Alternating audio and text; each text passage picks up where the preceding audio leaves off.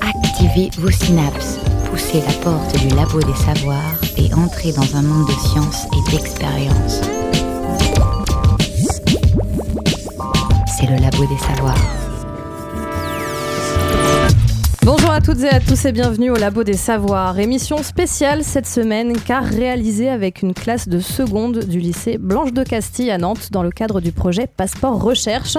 Depuis dix ans, l'opération Passeport Recherche en Pays de la Loire invite les lycéens à se lancer dans une démarche d'investigation scientifique et de vulgarisation. Et c'est dans ce cadre que le Labo des Savoirs a cette année encore été sollicité.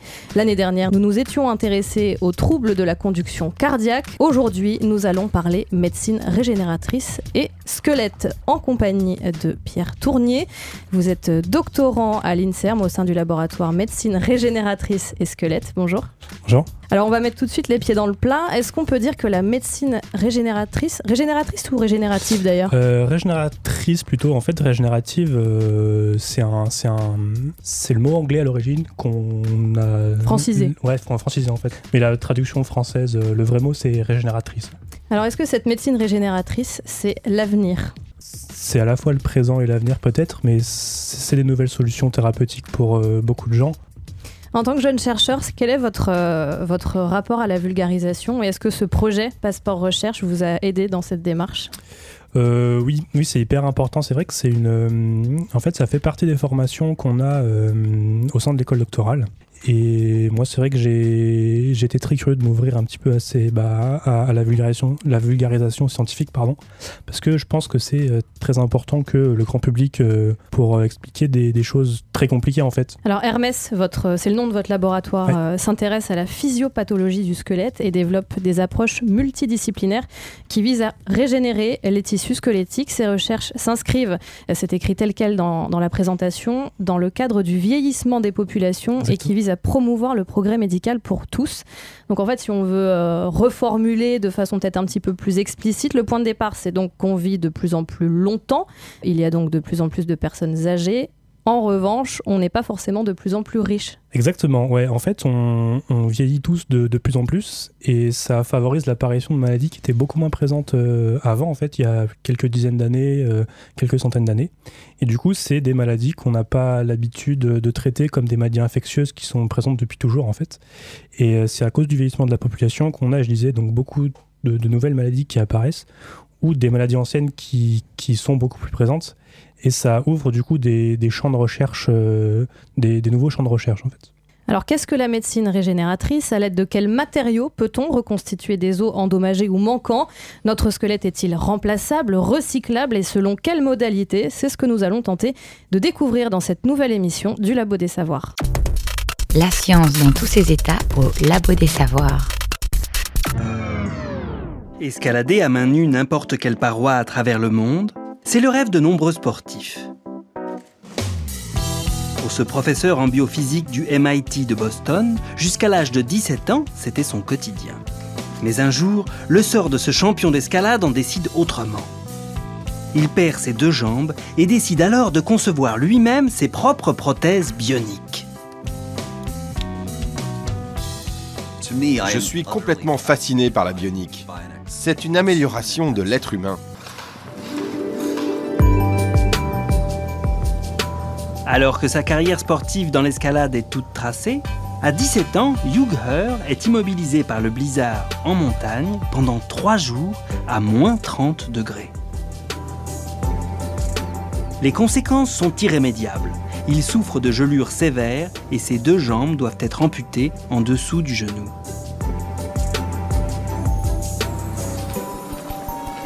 Mais le champion ne baisse pas les bras. Au contraire, il reprend des études et décide de combiner biologie et électronique afin de créer des prothèses bioniques.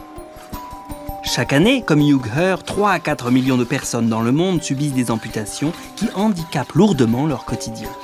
Si la plupart sont appareillés de prothèses traditionnelles, pour Hugh Herr, ce n'est pas satisfaisant. L'objectif de cet ingénieur en biophysique, que ces prothèses ne constituent plus un corps étranger, mais épousent la forme des membres et offrent aux personnes handicapées une démarche quasi naturelle. C'est la toute première prothèse à moteur qui imite la fonction musculaire perdue. Les prothèses conventionnelles sont passives, tout comme un vélo est passif.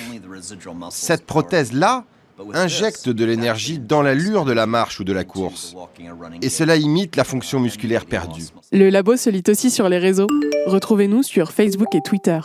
Voilà pour cet extrait d'Arte Mag. Réparer le corps, voire l'améliorer, trouver des alternatives naturelles et qui est l'air naturel, c'est un leitmotiv très présent chez l'être humain et la médecine est bien sûr au cœur de ses préoccupations et de ses démarches. Dans ce cadre, la médecine régénératrice a évidemment un rôle à jouer, à la fois en termes de matériaux utilisés, mais aussi de potentiel guérison. On va commencer par le commencement en parlant des os avec Coélite de Glose. Chacune des pièces régénératrices formant le squelette est appelée os. Les os remplissent quatre fonctions. Premièrement, le soutien. Ils nous permettent de tenir debout et servent de point d'ancrage aux muscles et organes mous. Deuxièmement, ils protègent les organes vitaux. Par exemple, les côtes et le sternum protègent le cœur et les poumons, et la boîte crânienne pour le cerveau. Troisièmement, le stockage. Il renferme 99% des réserves de calcium et de phosphore de l'organisme. Et quatrièmement, la formation des globules rouges et blancs a lieu dans la moelle rouge. Différents types et formes d'os sont reconnaissables. Les os plats, comme le bassin, le crâne et les omoplates, se composent de deux lames de tissu osseux, durs et compacts, entre lesquelles se trouve une petite épaisseur de tissu spongieux, ressemblant à celui des épiphyses des os longs. Les os longs, notamment le fémur, le radius, le cubitus, les clavicules, le tibia et le péroné, comprennent un fût central ou diaphyse et deux extrémités, ou épiphyses, recouvertes de cartilage articulaire. Les os courts, les vertèbres, les os des pieds et des mains, qui sont formés d'une masse centrale de tissu spongieux, recouverte de toutes parts par une couche de tissu compact. Le corps humain est constitué de 206 os, dont 80 pour l'axe tête, cou, tronc, et 126 pour les autres membres. Il pèse environ 20% du poids d'un homme, soit environ 10 à 13 kg pour un individu moyen. Les greffes de tissu osseux sont courantes mais présentent des limites. Aussi, les chercheurs tentent de reproduire des fragments d'eau synthétiques ou hybrides. Cela implique le développement de biomatériaux à la fois résistants et poreux. Il faut aussi qu'ils présentent le moins d'effets secondaires possibles et soient acceptables par le corps humain. On peut alors dire que ces matériaux sont biocompatibles, c'est-à-dire acceptables par le corps humain. Presque tous les os sont remplaçables, mais la rapidité de leur réparation sera principalement due à l'efficacité des biomatériaux utilisés et de la gravité de la, fracture. Pour remplacer nos os, les chirurgiens pratiquent souvent des greffes osseuses. Il y en a plusieurs types. L'autogreffe, qui consiste à prélever le greffon sur le patient même, à un endroit qui se reconstitue facilement, par exemple le péroné ou sur des régions pour lesquelles les prélèvements n'indurent pas de désagréments majeurs. Cette technique permet généralement une bonne consolidation et minimise les risques du rejet. Puis, les allogreffes sont envisageables lorsque l'autogreffe n'est pas possible. Le chirurgien entre alors en contact avec une banque de tissus pour réaliser son intervention où les greffons sont prélevés sur des patients en état de mort cérébrale. Cependant, les risques du rejet sont beaucoup plus forts. Le receveur doit être compatible au donneur. De ce fait, il existe aussi un risque plus important de mauvaise consolidation. Nous pouvons aussi rencontrer les xénogreffes. Celle-ci consiste à greffer un receveur grâce à un greffon provenant d'un individu d'une espèce différente.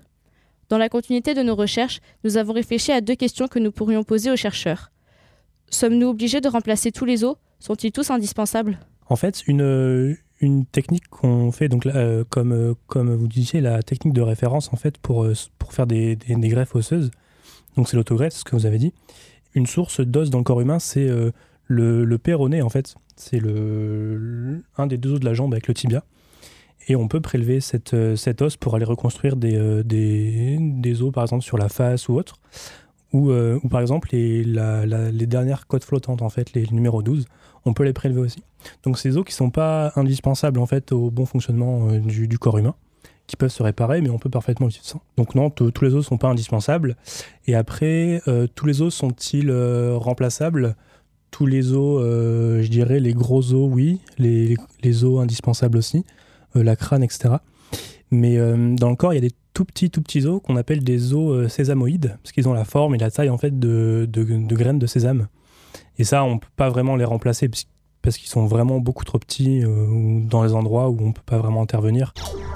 Bienvenue au Labo des Savoirs. Attention, recherche en cours. Merci beaucoup, euh, Coélie. Alors, ces os, évidemment, peuvent tomber malades, ils peuvent être fragilisés. Hein.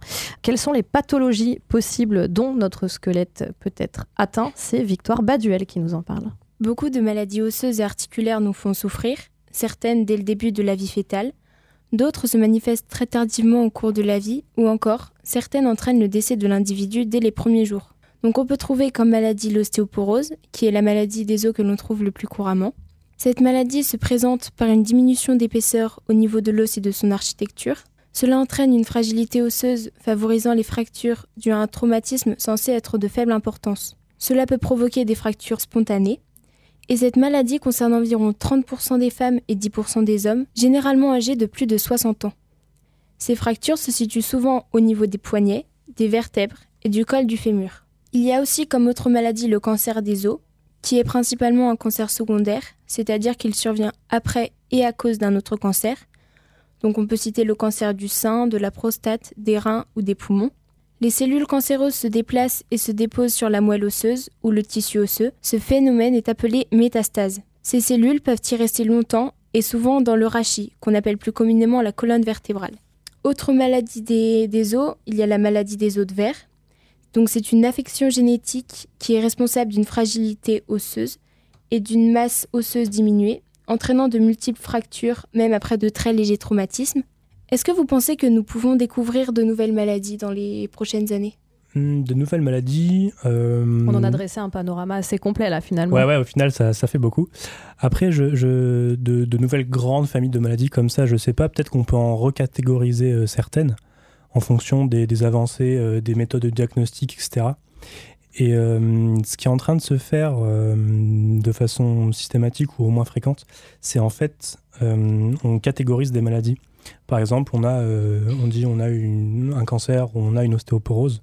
En fait, on se rend compte de plus en plus qu'il y a beaucoup de types de, cancers osseux, beaucoup de types de, par exemple, ouais, de, de cancers osseux on va peut-être euh, découvrir plusieurs types d'ostéoporose, par exemple. Et on pourra là adapter un traitement qui sera plus efficace contre euh, l'ostéoporose de type A ou l'ostéoporose de type B, par exemple. Euh, la régénération à partir de médicaments et non de prothèses sera-t-elle possible? Bonne question. ouais, ouais c'est une très bonne question. Il y a énormément de, de travail en cours sur justement des régénérations à base de, médicaments, de protéines, de, de, protéines de croissance, d'hormones de croissance. en France, on est très prudent euh, par rapport à ça. Ça fait partie des, gros scandales sanitaires de ces 30 dernières années. C'est ça, exactement.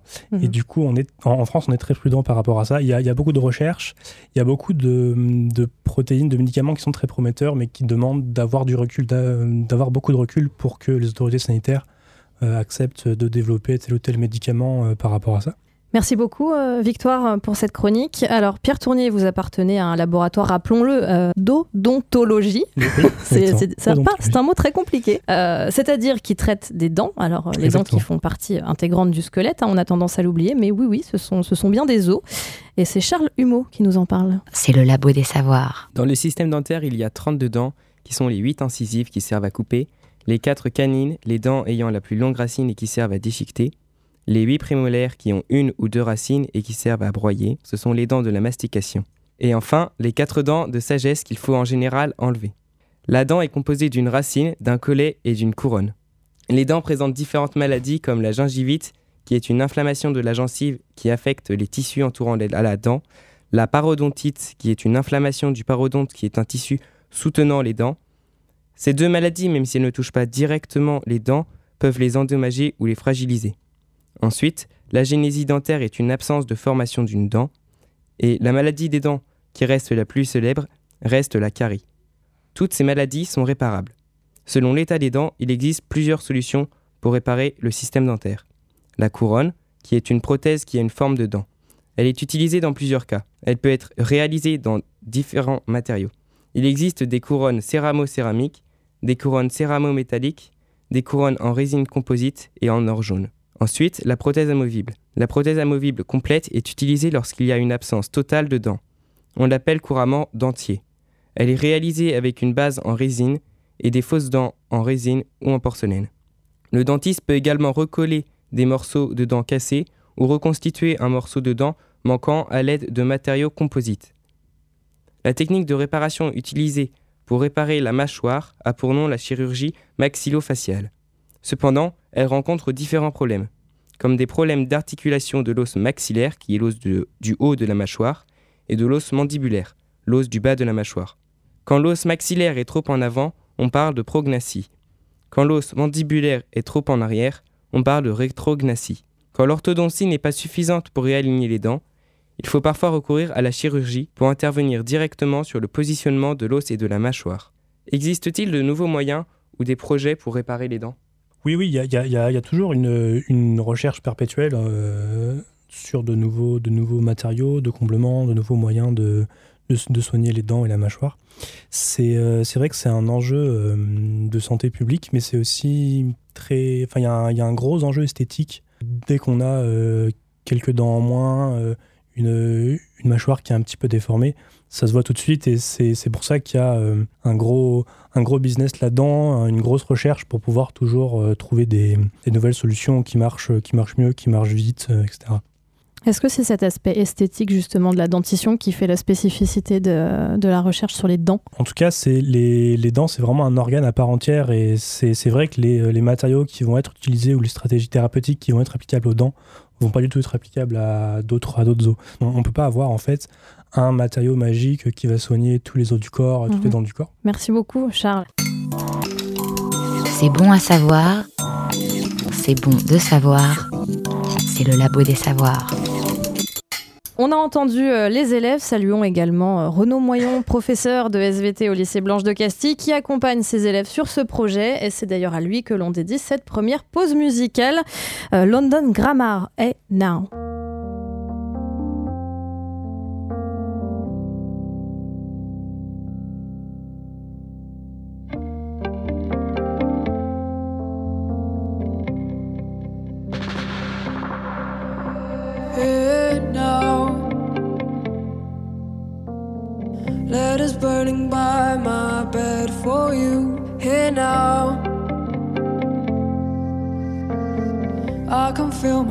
Instincts here for you here now.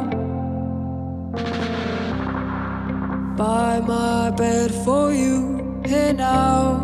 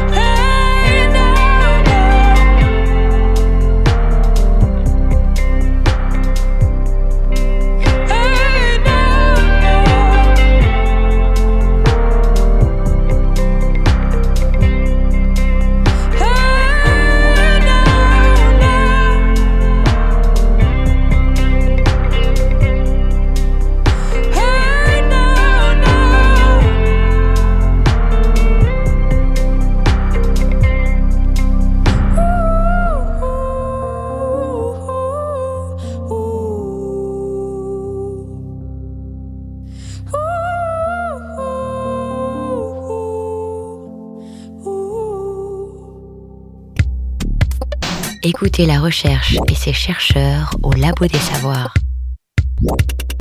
On a un peu oublié à quoi ressemblait un os quand il se trouve bien au chaud sous nos muscles. En fait, un os est en permanence alimenté par des vaisseaux sanguins. Il transporte le calcium, le phosphore, des minéraux qui vont permettre à des cellules d'entretenir le tissu osseux, car un os se renouvelle en permanence, et ceci à cause notamment des chocs qu'il encaisse.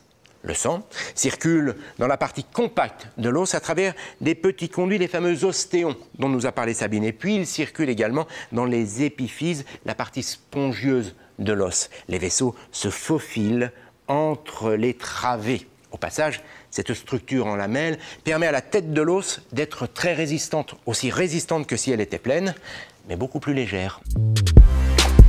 Retrouvez tous nos podcasts sur labodesavoirs.fr. Petit extrait de ce fabuleux programme de vulgarisation qui était euh, C'est pas sorcier. Est-ce que vous connaissez C'est pas sorcier autour de la table?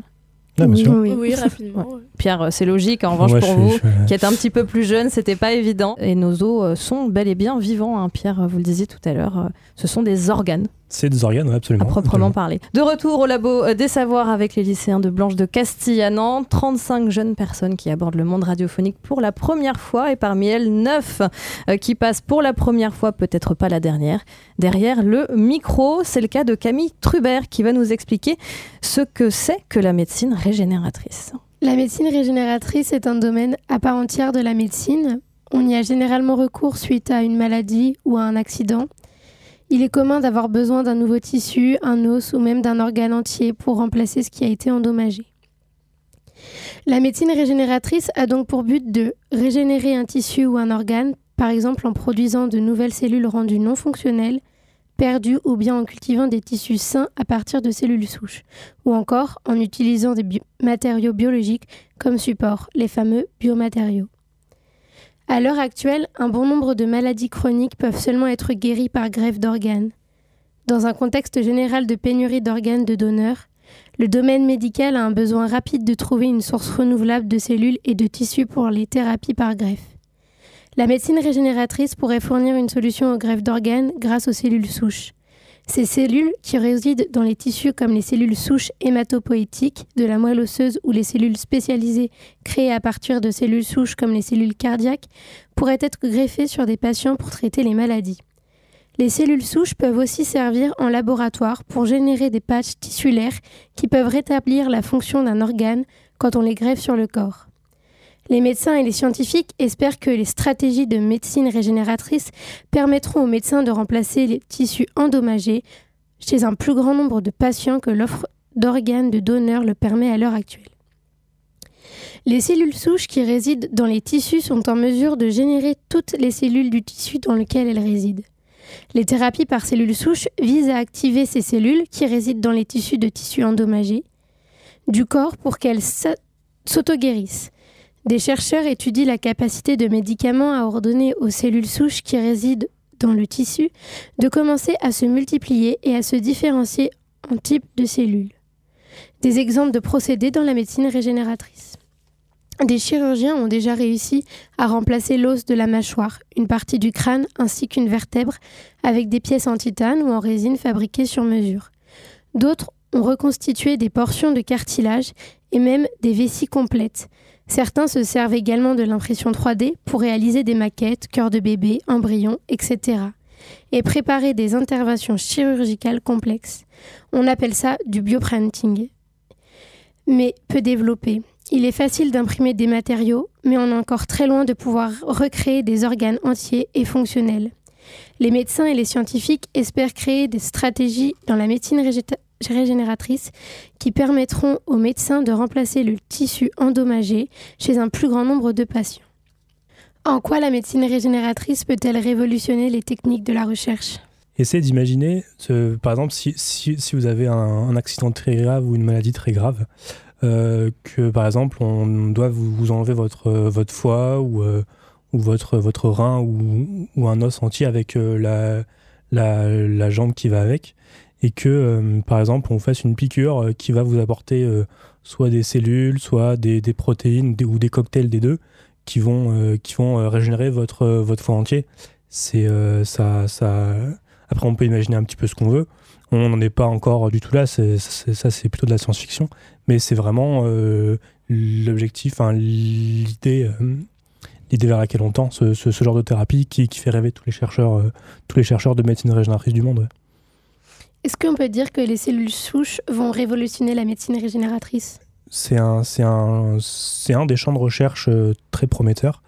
Euh, en fait, ce, ce, que les chercheurs essaient de faire en ce moment, c'est de créer des banques, en fait, comme des gros réservoirs de cellules et euh, bah voilà, quand, quand, on a un accident, un peu comme fait euh, le, le, FS avec les poches de sang, on a, on a des banques de sang en fait, on a des gros réservoirs de sang. L'établissement français du sang. C'est ça, oui, absolument, pardon.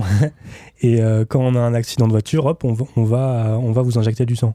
Et ben on, on, peut imaginer d'essayer de faire la même chose avec si on, a un accident avec bah, un foie qui est lésé ou un muscle, etc. On, vous injecte des cellules de foie qui vont réparer votre foie.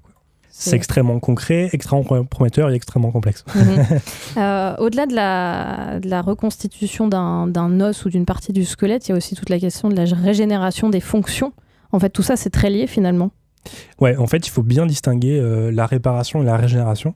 En fait, la, la réparation, c'est euh, la réparation fonctionnelle d'un membre. Par exemple, une, une, une, prothèse de hanche en titane, c'est une, une, réparation. C'est on a mis un bout de métal dans l'os. Mhm. Par contre, si on, si on refait repousser le tissu, ça c'est une régénération. C'est-à-dire qu'on a à la fois euh, la réparation fonctionnelle et en plus la fonctionnalité biologique du tissu. Ça c'est la finalité. Euh, ça c'est la finalité, euh, le, but ultime de la médecine régénératrice. Mhm. Merci beaucoup Camille. sans biomatériaux, on l'a compris, pas de médecine régénératrice. Mais au fait, c'est quoi un biomatériau? Élément de réponse avec Élise Houssin. Les biomatériaux sont des matériaux d'origine naturelle.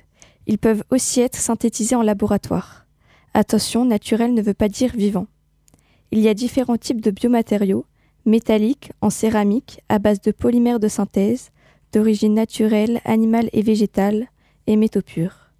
Les biomatériaux sont utilisés dans l'élaboration des dispositifs médicaux. On les implante dans le corps humain ou animal pour remplacer ou réparer les tissus, des os. Ils sont donc destinés à interagir avec les systèmes biologiques. Ils sont adaptés pour des applications médicales telles que les neuroprothèses, prothèses, qui agissent par la pensée rattachées au système nerveux. Les propriétés requises pour ce type de matériaux sont de trois types physique, chimique, biologique. Les biomatériaux doivent respecter plusieurs obligations. Il doit être biocompatible, c'est-à-dire qu'il doit pouvoir remplir la fonction du tissu, de l'os remplacé sans risque d'infection, d'inflammation, d'allergie ou de rejet. Pour cela, il doit ne pas contenir de substances toxiques, c'est-à-dire cancérigènes, répondre à des contraintes mécaniques pour s'adapter aux pressions exercées par l'environnement, la pression sanguine pour les prothèses vasculaires, de nombreuses ouvertures et fermetures pour une valve cardiaque, le poids du corps pour des prothèses de hanches ou de genoux. Quels sont les champs d'application médicaux des biomatériaux? Bah, En fait, ils sont, très variés parce que euh, les, les, biomatériaux, comme vous l'avez défini, c'est vraiment euh, tous les matériaux biocompatibles. Ça va de, l'aiguille que l'infirmière utilise pour faire une prise de sang à tous les dispositifs qu'on vous implante dans le corps, les pacemakers, les biomatériaux, comme on disait, pour régénérer les os et tout. Donc les biomatériaux au sens large, c'est vraiment, c'est vraiment tous les matériaux biocompatibles c'est énorme, c'est un, un, champ très très vaste. Comment sont testés les biomatériaux avant implantation eh ben en fait, ça c'est euh, toute la. Il y a, y a, tout un cahier des charges en fait euh, qui est, euh, qui est imposé par les, les, autorités compétentes. c'est la NSM, l'Agence nationale de la santé et du médicament, qui va dire ok bah si vous voulez vendre un biomatériau, alors, alors il y a plusieurs types de, de biomatériaux en fait. Mais euh, si vous voulez vendre un biomatériau qui soit utilisé pour, euh, pour faire des piqûres, si vous voulez développer un biomatériau qui soit une sorte de plastique pour faire euh, des pacemakers, ou si vous voulez utiliser des biomatériaux qui soient des, des granules de, de, de, phosphate et de calcium pour pouvoir remplacer les os, il y a tout un cahier des charges différents. Donc c'est des, des, années et des années, c'est 10-15 ans de, travail sur un, matériau. On va vérifier qu'il soit pas toxique in vitro. On va vérifier dans, une petite boîte de plastique au contact de cellules. On va vérifier qu'il va pas, euh, comme vous l'avez dit, euh, relarguer, je sais pas, des ions acides ou qui, va modifier l'acidité ou la basicité du tissu qui va pas nécroser le tissu. On va vérifier que qui répondent bien aux contraintes mécaniques qu'on va lui demander. Par exemple, on va pas demander à, un biomatériau qu'on va mettre dans la colonne vertébrale de supporter les mêmes contraintes mécaniques qu'un un stint en plastique ou en métal qu'on va mettre dans une artère. Donc tout ça, c'est extrêmement dépendant euh, de l'application qu'on va en faire. Et c'est euh, c'est vraiment très, très, très, très encadré en France. En France, on n'a euh, on a aucun, aucun souci à se faire par rapport aux, aux biomatériaux qui sont mis sur le marché. C'est pas le cas de tous les pays qui ont des... des enfin, hors Europe, en, Europe, c'est assez homogène. Il y a, d'autres pays avec des, des législations beaucoup moins beaucoup moins contraignantes qui, voilà, qui, qui prennent des libertés discutables. Merci beaucoup, euh, Élise. Alors, euh, justement, puisque le, biomatériau doit répondre, euh, doit être fabriqué en fonction de, de, son application, de son application on va voir eh bien, à partir de quoi est-ce qu'ils sont fabriqués, ces biomatériaux, et auprès de qui est-ce qu'on peut se les procurer? Une chronique de Félicia Molena. Comme on vient de le voir, les biomatériaux sont des substances ou matières destinées à être implantées dans un organisme vivant, pour remplacer un organe ou un tissu. Les prothèses fabriquées à partir de ces biomatériaux vont des plus simples, les prothèses dentaires, aux plus compliquées, les trachées artificielles. Dans différents cas, on peut avoir recours aux biomatériaux, par exemple pour une fracture osseuse, un dysfonctionnement d'un organe, ou encore une malformation qui peut être vasculaire, du diaphragme ou artério-veineuse, etc. Plusieurs matériaux, les plus connus, sont utilisés en tant que biomatériaux. Les métaux, par exemple l'acier inoxydable ou le titane, les céramiques, par exemple l'alumine ou la zircone, et les polymères. Les polymères sont des substances composées d'atomes ou groupes d'atomes qui se répètent, par exemple des, des plastiques ou des cols. Tous ces matériaux que je viens d'énoncer constituent la majeure partie des biomatériaux utilisés aujourd'hui. Par exemple, le corail permet de faire des substituts osseux, le carbone pour les valves cardiaques et les ligaments, et enfin le polyester pour les sutures et les implants vasculaires. Grâce à l'avancée de la médecine, le marché des biomatériaux et des prothèses qui en sont constituées s'est développé. Des entreprises de revente de prothèses comme Depuis France ou encore Striker France ont obtenu des chiffres d'affaires très conséquents en 2016. 103 982 700 euros pour Depuis France et 148 872 600 euros pour Striker France, ce qui nous montre que le marché vaut des milliards d'euros. Sans compter le coût de l'opération, une prothèse dentaire amovible de 4 ou 5 dents coûte entre 450 et 700 euros. Une prothèse de hanche coûte entre 1500 et 3000 euros. Une prothèse de genou coûte entre 2000 et 3000 euros. L'entreprise Karma qui développe son cœur artificiel espère tirer un prix allant de 140 000 à 180 000 euros par prothèse. Karma qui est une entreprise nantaise, entre, entre parenthèses. Hum, quelles sont les étapes de fabrication d'une prothèse en biomatériaux? Ça, ça, ça, commence par la recherche. C'est euh, vraiment, euh, soit on a découvert un, nouveau euh, matériau comme du, soit on a découvert un nouveau matériau qui est et on essaie de, l'appliquer à, différents à différents, à, différentes, enfin, on essaie de s'en servir pour différentes applications. Par exemple, on peut en faire un stint. si c'est un métal, on peut en faire un bout de pacemaker un bout pour une pile, un bout euh, pour, euh, pour autre chose. Euh, ça, ça, va d'abord de la recherche. Après, il y a, y a, un transfert de la, de la recherche vers l'entreprise. Parce qu'il faut, la, la, recherche, elle, elle, définit des, des, solutions innovantes, etc. Mais la recherche publique, elle a pas, déjà, elle n'a pas les, les, moyens, elle n'a pas la capacité de, de produire en masse des, des, des matériaux pour, pour, pour les vendre ou pour, les distribuer, ça, ça va se faire à l'entreprise. L'entreprise, elle va se consacrer sur un ou deux matériaux, ou plus si c'est une grande entreprise, et elle, elle va mettre euh, la main à la pâte pour, euh, pour euh, produire en masse avec un, un statut qualitatif toujours le même, on produit toujours la même chose, etc., pour pouvoir le vendre. Et ça, ça, ça prend la recherche, le transfert à, à l'entreprise et l'exploitation, ça prend 10-20 ans. Quoi. Pouvez-vous nous parler des pôles de compétitivité dans le monde en lien avec la médecine régénératrice? Ouais. Alors les, les, pôles de compétitivité, c'est des, hum, des, sortes de, de regroupements ou d'associations qui, qui, font des ponts soit entre plusieurs entreprises, soit avec des entreprises, des laboratoires de recherche. Et il y a, y a, des gros pôles comme ça un peu de partout qui se, qui se, se focalisent sur, sur un, deux ou trois thèmes, ou enfin, un ou plusieurs thèmes de, recherche. Euh, pôle de compétitivité à Nantes, il y a, euh, par exemple à, Pôle Biothérapie. C'est un gros pôle de, de, compétitivité qui est centré autour des, des biothérapies. Euh, en général, c'est toutes les thérapies, les, biothérapies, c'est toutes les thérapies qui, sont, qui ont comme source le biologique ou le vivant. C'est-à-dire bah, typiquement des, des, cellules qu'on va, qu'on va injecter, des organes qu'on va créer, qu'on va créer dans une boîte en plastique et ensuite qu'on va greffer, etc. Donc ça, c'est des gros arrangements. Euh, c'est très transversal, c'est à la fois des industriels, des universitaires, euh, l'État, euh, des, organismes publics et privés qui se mettent ensemble autour d'un thème commun et qui vont travailler pour, pouvoir avoir une grande force. Parce qu'il faut, un petit peu se rendre compte de, la recherche et de l'entreprise à l'heure actuelle.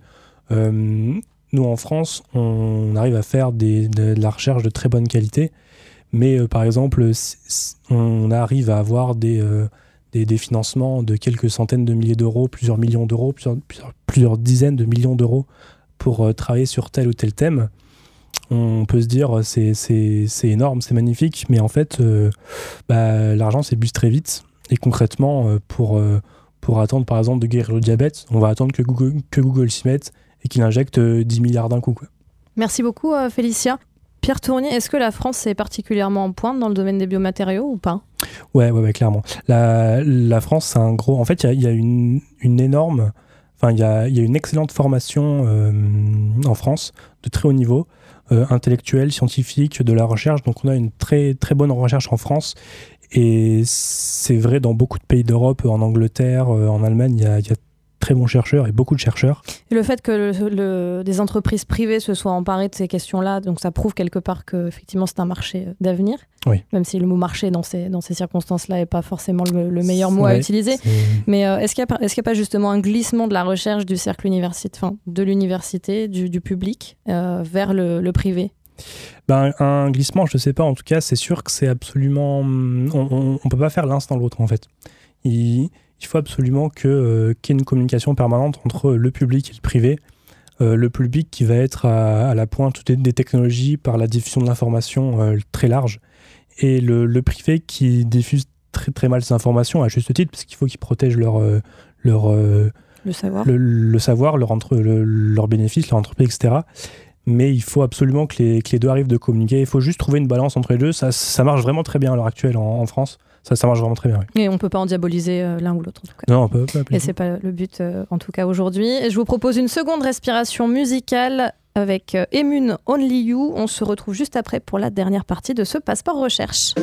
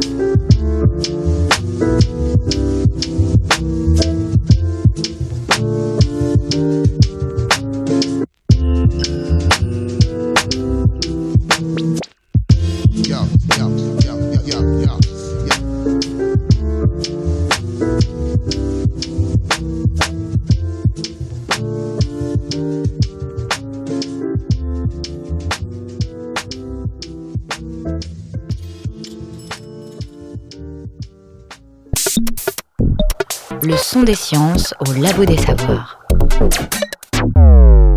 La recherche est un monde vaste dont on ignore souvent le fonctionnement. Cyriac, Ma et Myriam nous ont rejoints. Comment fonctionne un laboratoire? Plongeons-nous rapidement dans le quotidien d'un labo avec Cyriac Chancerelle. Comment fonctionne un laboratoire? Euh, Un laboratoire, c'est un local aménagé pour faire des expériences, des analyses biologiques ou des recherches.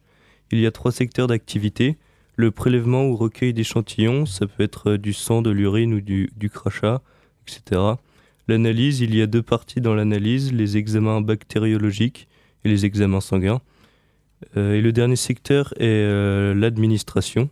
Le prélèvement ou recueil d'échantillons peut aussi bien se faire sur un humain, un animal ou encore les végétaux.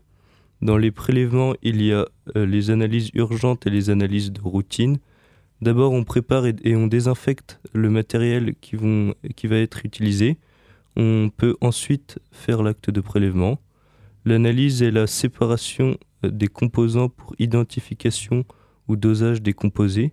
Les laboratoires utilisent de plus en plus des robots pour les analyses ou opérations. Cela leur permet d'effectuer leurs travaux plus rapidement et plus précisément. Après que l'opération a eu lieu, le ou les chercheurs interprètent les résultats obtenus. Pour financer la recherche, il y a plusieurs façons. Le mécénat, c'est un soutien financier ou matériel apporté par des entreprises ou en particulier. Les laboratoires bénéficient aussi de parrainage ou de sponsoring. Il y a un, il y a un crédit d'impôt de recherche, c'est la baisse d'impôt en faveur de la recherche. Elle peut être soutenue par euh, des associations ou des fondations. Les salles du laboratoire sont-elles réparties selon un ordre spécifique? Euh, Oui, il y, a des. En fait, ça, va dépendre des, laboratoires. Il euh, y a des laboratoires qui ont des salles dédiées euh, à certains types d'expérimentation. Dans telle salle, on va faire toute la partie, je sais pas, préparation des échantillons pour analyse. Dans une, dans une, autre salle, on va faire toute la partie recueil, stérilisation, etc. Et, et, dans une autre partie, on aura les bureaux des chercheurs, par exemple. Il euh, y a d'autres laboratoires qui fonctionnent différemment.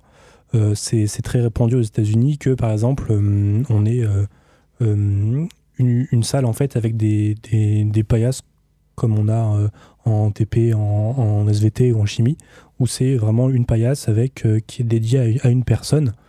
Et cette personne fait toutes ses activités sur la même paillasse. Donc c'est-à-dire que on va avoir sur le même plan de travail le bureau du chercheur, là où il fait ses, analyses, là où il fait ses prélèvements, etc. Ça, ça, dépend des laboratoires. En France, on est plutôt euh, celle dédiée. Euh, on, préfère, on trouve qu'il y a moins de, de, contamination, de problèmes de sécurité, etc.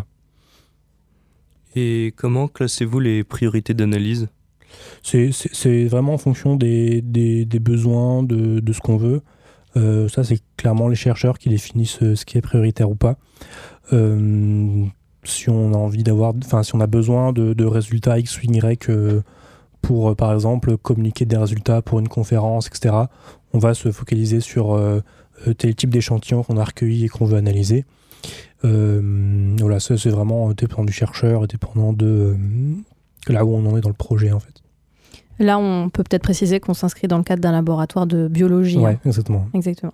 Merci beaucoup, Cyriac. Euh, en l'occurrence, Pierre Tournier, votre spécialité euh, implique, on l'a dit tout à l'heure, une approche multidisciplinaire, euh, c'est-à-dire qu'il fait intervenir différentes spécialités et éventuellement différents laboratoires. Comment est-ce que tout ça s'articule exactement?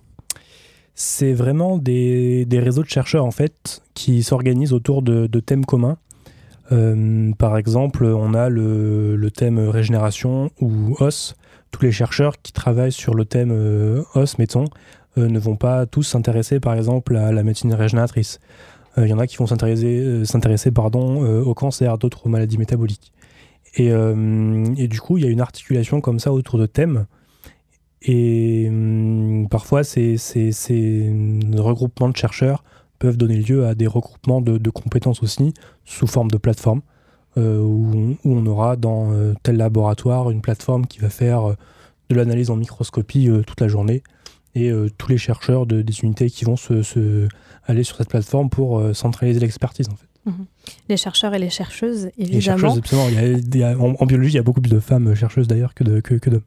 Parce que tout ça ne se fait pas tout seul. Euh, qui, sont, euh, qui sont les gens qui composent un laboratoire Qui fait la recherche? C'est la question que s'est posée Ma Colino. Nous avons étudié le thème les profils de la recherche. Au premier abord, on peut penser que c'est un thème complexe et difficile, mais ensemble, on va découvrir les acteurs qui participent à la recherche, que font-ils et comment s'organisent-ils entre eux. Dans le domaine de la recherche, on retrouve différents types d'acteurs. On rencontre des chercheurs, des enseignants-chercheurs, des étudiants, un personnel administratif, un personnel technique, des organismes de recherche comme le CNRS ou encore l'IND et également des industriels. Toutes ces entités, ces personnes participent à la recherche. La recherche consiste à répondre à des appels à projets lancés par l'ANR, l'Agence nationale de la recherche. Chaque institut de recherche rédige un projet qui permet d'obtenir une subvention, c'est-à-dire de l'argent pour réaliser les recherches. Les chercheurs, les enseignants-chercheurs et les étudiants vont répondre aux thèmes qu'ils ont obtenus en faisant des expériences, des thèses ou encore des prototypes. Le personnel technique composé de techniciens ou encore d'ingénieurs de différents grades vont s'assurer de l'entretien et du fonctionnement du matériel. Le personnel administratif va se charger de tout ce qui est admi- administratif, c'est-à-dire de la gestion des contrats ou encore des recrutements. Les organismes de recherche communiquent les recherches à la société. Les industriels peuvent demander à un institut de recherche de développer un projet et les aident financièrement. Les chercheurs vont aussi chercher à valoriser leurs découvertes pour donner envie, pour améliorer notre compréhension du monde ou encore pour faire évoluer la société. Pour cela, ils font des conférences dans le monde entier, d'où l'importance de parler anglais, mais ils rédigent également des articles dans des revues professionnelles. Le nombre important de personnes mobilisées par la recherche nécessite une organisation. C'est un milieu hiérarchisé où il existe un directeur de labo, des chefs d'équipe et des responsables de groupe. Il existe une forte interaction entre tous ces acteurs qui restent toujours disponibles. Les différentes équipes de chercheurs communiquent par mail, par des rencontres ou par des réunions pour faire avan- avancer le projet ou encore pour discuter de problèmes techniques. Lors des interactions entre les groupes de travail, ils partagent au maximum leurs compétences. De plus, certains laboratoires s'organisent hors plateforme pour centraliser les compétences et faciliter la gestion par le personnel technique. Ce qu'on peut retenir, c'est que la recherche comprend une organisation très complexe avec un certain nombre d'acteurs, mais elle permet aussi un enrichissement culturel grâce à de nouvelles rencontres et à de nouvelles expériences. Comment vous vous êtes adapté à l'organisation de la recherche? Euh, bah, il faut, c'est un peu comme tout, il faut pratiquer. Et euh, quand, quand j'ai fait mes études euh, en troisième année de licence, euh, j'ai- fait des petits, j'ai commencé par faire des petits stages par-ci par-là dans des laboratoires de recherche. Et au final, c'est c'est un, un, un milieu très ouvert, très permissif, donc euh, tout, le monde est très vite, euh, très vite ami. Après, bah, on, on a forcément des caractères avec lesquels on, on s'entend moins, etc. Mais globalement, globalement c'est très, très, très bonne ambiance. Et selon vous, qu'est-ce que peut apporter la recherche à la société? Euh, bah, beaucoup de choses. en Grosse fait. question. Gros- grosse question, ouais. euh. Euh, beaucoup de choses. La, la- la recherche, en santé, c'est, la, la, réponse est évidente. C'est des, des, nouveaux traitements, soigner les maladies qu'on ne peut pas soigner, vivre avec une meilleure qualité de vie plus longtemps, etc. Après, la recherche au, au sens large, euh, concrètement, c'est tous les objets qu'on touche, c'est issu de la recherche. C'est-à-dire que quelqu'un un jour a eu une idée d'inventer un nouveau matériau, un nouveau plastique, ou d'inventer une chaise, puis il a mis des roulettes. Donc, euh, si on prend la recherche, la recherche au sens large, ça remonte à, bien avant euh, Léonard de Vinci, euh, qui, qui, inventait un tas de bricoles. Merci beaucoup, Ma. Euh, vous l'avez dit, les chercheurs euh, participent, euh, écrivent dans des revues professionnelles spécialisées ou alors ils interviennent aussi dans les médias et c'est le cas aujourd'hui. Il est présent depuis le début de cette émission. C'est un peu notre caution scientifique, hein, celui par qui transite le savoir. Myriam Cotarel s'est intéressée à Pierre Tournier et à la vision qu'il porte de son travail et de ses recherches. Pourquoi avez-vous eu envie de vous lancer dans ce métier et qu'est-ce qui vous motive et vous plaît dans la recherche? Euh, les, les, envies du métier, ça s'est fait naturellement, je pense. Euh, je sais pas si. Enfin, quand, quand j'étais jeune, je ne je, je m'imaginais pas euh, chercheur. Quand j'avais 5 ou 6 ans, je m'imaginais pompier ou Batman comme tout le monde. Mais ça c'est venu au fil du temps. quand, quand j'ai fait mes études, en fait, je, je voulais pas particulièrement être chercheur. Puis au final, j'ai fait un stage. je suis allé voir à droite à gauche. J'ai fait des stages d'observation. Puis je me suis dit, ah tiens, c'est hyper intéressant. Et ce que j'aime, c'est vraiment le, défi intellectuel, chercher euh, la réponse à la question, imaginer une nouvelle chose, etc. Donc en fait, ça s'est fait, euh, ça, fait naturellement, même si, euh, même si c'est depuis tout petit, c'est pas le rêve de ma vie. Et en quoi consistent vos recherches aujourd'hui? Là, bah, moi, je travaille donc sur les biomatériaux, sur les biomatériaux, donc en médecine régénératrice et je développe des euh, j'essaie de développer du moins des, des, nouveaux biomatériaux pour réparer les os pour les réparer euh, euh, mieux de façon peu, plus rapide plus efficace etc rencontrez-vous beaucoup de difficultés dans vos recherches? Oui oui bien, bien sûr c'est un peu le, le c'est l'objectif enfin non c'est les petites lignes du contrat c'est vraiment des problèmes soit intellectuel, ça, ça c'est les plus intéressants, où on, essaie, on a une situation complexe qu'on n'arrive pas bien à, à, élaguer, on la retourne un peu dans tous les sens pour en trouver. Euh, pour retrouver par, par quel bout la prendre. sans difficulté intellectuelle, il n'y a pas de recherche finalement. Sans difficulté intellectuelle, il n'y a mm. pas de recherche et on s'ennuierait beaucoup.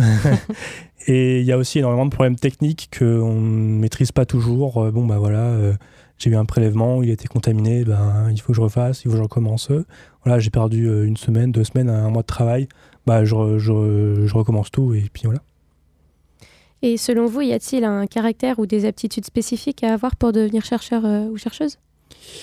Euh, Je pense que le, le, le, trait de caractère, le trait de caractère pardon, commun, ça va être d'être un peu obstiné, de, de jamais lâcher l'affaire si, si on abandonne au moindre échec, on ne fait pas grand-chose en fait. Et au final, euh, même si chacun a son caractère, on a tous, euh, on a tous ce, petit côté obstiné ou têtu euh, qui fait qu'on ne lâche pas le truc. Est-ce que vous pensez qu'une meilleure médiatisation de vos recherches leur serait bénéfique? Bénéfique. Tiens, oui, très bonne question. Ouais, je pense, je, pense que c'est hyper important, ouais. ne serait-ce que par le, la, la diffusion simple au grand public qui, qui parfois a une, vision un peu biaisée de ce qu'est la recherche, euh, à photo-chercheur peut-être, euh, qui, qui euh, dans, dans, le caractère du chercheur, le, chercheur a tendance à communiquer ses scientifiques au sein de sa communauté et très peu en fait au, grand public. Et je pense que après c'est très chronophage, donc c'est que c'est un petit peu compliqué, mais c'est vraiment très important que le grand public euh, sache euh, ce que la recherche fait, des nouvelles avancées médicales, scientifiques euh, qui sont importantes. Après, il faut faire, faut faire attention, au... c'est un peu à double tranchant. C'est-à-dire que si on, médiatise vraiment beaucoup, un peu n'importe comment, sans contrôle, on, peut arriver à donner de, faux espoirs à des patients. Tout à l'heure, on parlait de, par exemple, de, on, a parlé un petit peu de, de bioprinting ou d'injection de, cellules. Ça serait, ça serait à tort, par exemple, de faire croire aux gens qu'on qu'on peut aujourd'hui imprimer des organes entiers comme un cerveau d'un claquement de doigts, c'est complètement faux et il faut, trouver un juste milieu. C'est à mon sens, je pense que c'est vraiment indispensable de, communiquer, de communiquer la recherche. Euh, simplement de, de, façon, de façon à ce que tout le monde comprenne et pas. Il faut, faut, éviter d'en faire trop, quoi. Et le financement de vos recherches, il vient uniquement de l'État et des particuliers, euh, ou il vient aussi des particuliers et des associations? Il euh, y, y, a tout qui existe. Il y a tout. Il y a soit des particuliers qui font euh, des dons à des associations. C'est en France, je crois que ça se fait pas de, donner de particuliers directement à, une structure. Ça se fait beaucoup dans les pays anglo-saxons, aux États-Unis, où il y a un, une personne très très riche qui va donner plusieurs millions de, de, dollars à tel laboratoire qui va soigner telle ou telle maladie, par exemple. En, France, c'est vraiment euh, des associations, des fondations ou, euh, ou des financements de l'État. Donc en fait, l'immense partie, enfin la, majorité des, financements de la recherche viennent des impôts des contribuables, tout simplement. C'est une partie de l'enseignement supérieur et de la recherche qui va aux universités, euh, au salaire des chercheurs, etc. Et vous pensez que la science avancerait plus vite avec plus de moyens? Euh, oui, je pense. Après, il euh, faut, faut, des moyens, il faut aussi des compétences. Euh, comme je disais tout à l'heure, en France, on a la, la chance d'avoir des, des, formations de très haut niveau. Et peut-être qu'avec beaucoup d'argent, on avancerait beaucoup plus vite. Et après, jusqu'à quel point, je ne sais pas. Vos recherches influent-elles sur votre vie personnelle? Oui, un petit peu, un petit peu beaucoup. après, là, dans, dans mon cas, c'est vrai que je suis en, je suis en thèse, donc c'est vraiment euh, trois, trois ans où on met entre parenthèses sa vie personnelle de côté. Euh, après, c'est clairement un choix, un choix, de vie à faire. Il y, a des, il y a des chercheurs qui vivent parfaitement bien comme ça, qui ont euh, leur vie, c'est leur travail, mais, mais, qui arrivent aussi à avoir une vie personnelle à côté. Les, les deux, c'est pas du tout incompatible. C'est comme beaucoup de médecins qui ont une charge de travail atroce, qui arrivent quand même à avoir une vie, une vie à côté, même si c'est un petit peu différent. Après, c'est vraiment un choix de vie à faire. Soit, euh, enfin, il faut le faire. Je pense qu'il faut le faire le plus tôt possible. Le, plus tôt, c'est le mieux. Euh, moi, pour l'instant, euh, je m'éclate. j'ai pas envie de faire autre chose. Après, je, sais que je ferai pas ça pendant 40 ans. je pense que je prendrai un peu de recul dans quelques années, mais j'en suis pas là du tout. Donc, tout dépend de l'investigation d'un chercheur dans ses recherches. De l'investissement, ouais, complètement. Êtes-vous satisfait de votre métier et quelles sont vos sources de frustration aujourd'hui? Pour l'instant, je suis très satisfait de, de, ce que je fais. Euh, mes frustrations, j'ai pas beaucoup de frustrations euh, dans mon métier ou dans ma vie. Pour l'instant, j'arrive à trouver un bon équilibre. Après, euh, après qui vivra verra, je pense. Et finalement, c'est vrai que c'est plutôt agréable de travailler dans un labo qui est relativement bien financé. C'est très agréable, oui, et c'est surtout... Puisqu'il y a une thématique prioritaire. Euh, ouais, c'est on, on, surfe sur la vague. La médecine régénératrice, c'est la médecine régénératrice, c'est à la mode. Il y a, y a, beaucoup d'effets mode euh, dans la recherche. Euh, par exemple, quand on a une personnalité X ou Y qui est atteinte d'une maladie grave, d'un seul coup, il y aura beaucoup de financement pour, pour cette maladie, par exemple. Et c'est que la médecine régénératrice, c'est c'est à la mode entre guillemets quoi. Et c'est normal puisque ça s'applique finalement à différents champs de maladies. Absolument, aussi, ouais, c'est assez transversal il y, a, un besoin, c'est vrai. Et ce sera le mot de la fin. Cette émission s'achève. Merci de l'avoir suivi en FM, en podcast ou sur Twitter. Merci Pierre Tournier évidemment d'avoir euh, participé. Merci et bravo à la classe de seconde 2 du lycée nantais Blanche de Castille. Merci également à la région qui coordonne, on le rappelle, le dispositif Passeport Recherche dont la restitution aura lieu le 22 mai prochain à Nantes. On n'oublie pas Victor Lucas à la réalisation. À la semaine prochaine au Labo des Savoirs.